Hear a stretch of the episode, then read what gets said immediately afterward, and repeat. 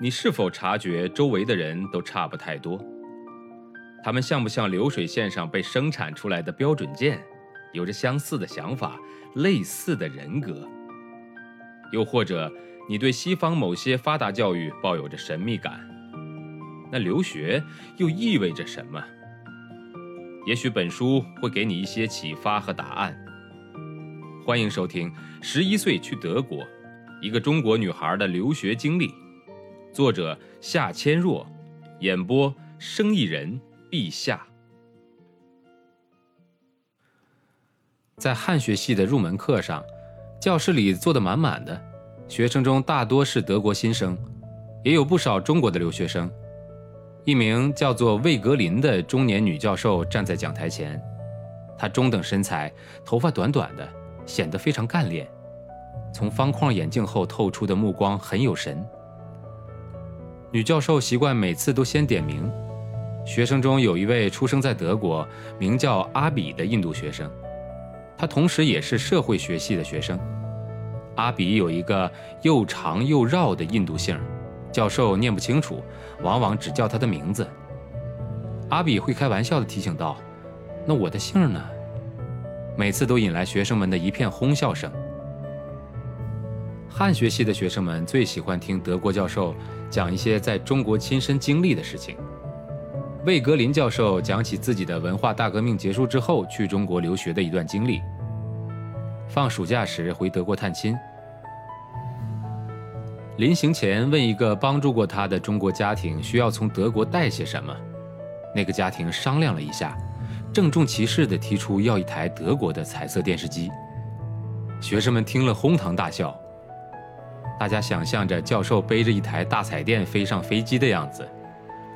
教授也说起上世纪八十年代的时候，中国人对外国人很不信任。在中国拜访某位学者的时候，办公室的门必须大开着，生怕被人误解里通外国。当时大部分保存档案资料的地方，像中央档案馆之类，西方学者是不允许进的。很多大学和一些科系。如国际政治系一类都不对外开放。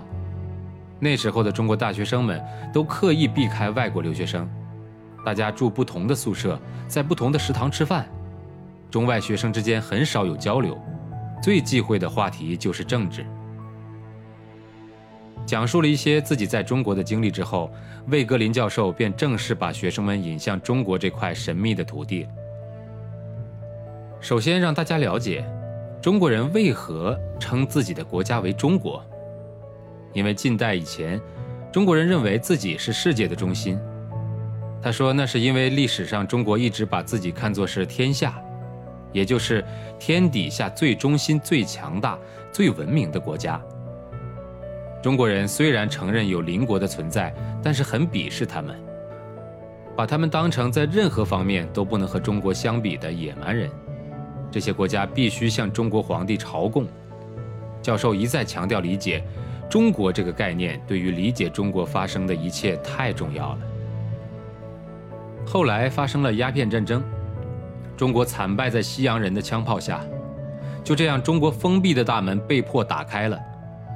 在这种情况下，中国人不得不正视自己，而原有的最强大国家的梦幻也完全破灭了。之后。中国一直努力在世界上重新找回自己强国的地位。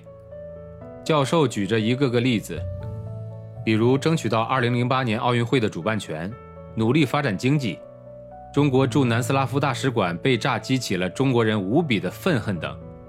讲的时候，他一次次在黑板上画着忽高忽低的水平线，来代表中国在世界地位上的平衡。汉学系的第一节课。学生们完全被教授所讲的内容给吸引住了。中国的中心概念深深地印在每一个对中国感兴趣的学生的脑袋里。我思索着教授讲的中国的逻辑，曾经毫无疑问地认为自己是天下最强大的国家。但是鸦片战争的失败让中国人彻底失望，从此之后一直费尽心血地在政治、经济、军事等各方面找回自己在世界上的辉煌地位。我认为他分析的很有道理。然而，学生们学习汉语的愿望和现实之间毕竟还是有一定距离的。学生们真正开始学习，才发现，不但学习汉语非常难，而且整个中国的历史以及政治背景也极其复杂，必须抱着很大的兴趣，并且不断的坚持才能学好。曾经发生过这样的例子：一位汉学系的学生在学习了一年中文以后，平生第一次踏上了中国的土地。接着几个星期后，他便中断了在中国大学的学习，坚决回到德国改了专业。原因是完全没办法接受中国又脏又乱的景象，感觉和自己想象中的那种古老而又神圣的文化和秀丽的田园景色相差的太远了。当然，去了一趟中国，从此就不再回德国生活的学生也为数不少。他们爱上了半夜三更还是人来人往、布满小摊儿的中国街道。